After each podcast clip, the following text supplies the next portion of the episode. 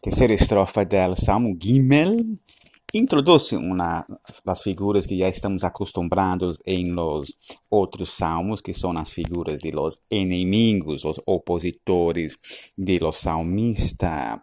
em comparação nas figuras de los soberbios e malvados que se apartam de los mandamentos do Senhor. São os magnates, os príncipes de la tierra que se reúnem para condenar ao salmista. Em vários salmos temos essa figura do salmista, da pessoa que obedece ou busca obedecer a Deus, pero é difamado, é condenado por seus inimigos e, e é o salmista enfrenta essa situação e aí, por cá ele está contente porque ele medita nos estatutos do Senhor que são seus conselheiros e, e isso é o desejo de ela, não se preocupa tanto com o juízo humano, sino com o juízo divino.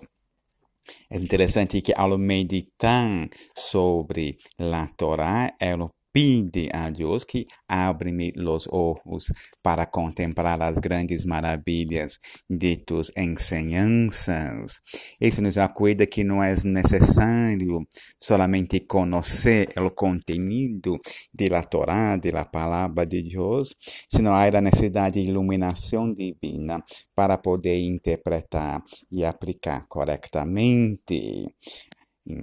nossos termos mais neotestamentários da teologia cristiana, isso apunta ao rol do Espírito Santo em na hermenêutica, o rol do Espírito Santo em nos iluminar em nossa leitura e nos conduzir e guiar a aplicar a palavra de maneira correta.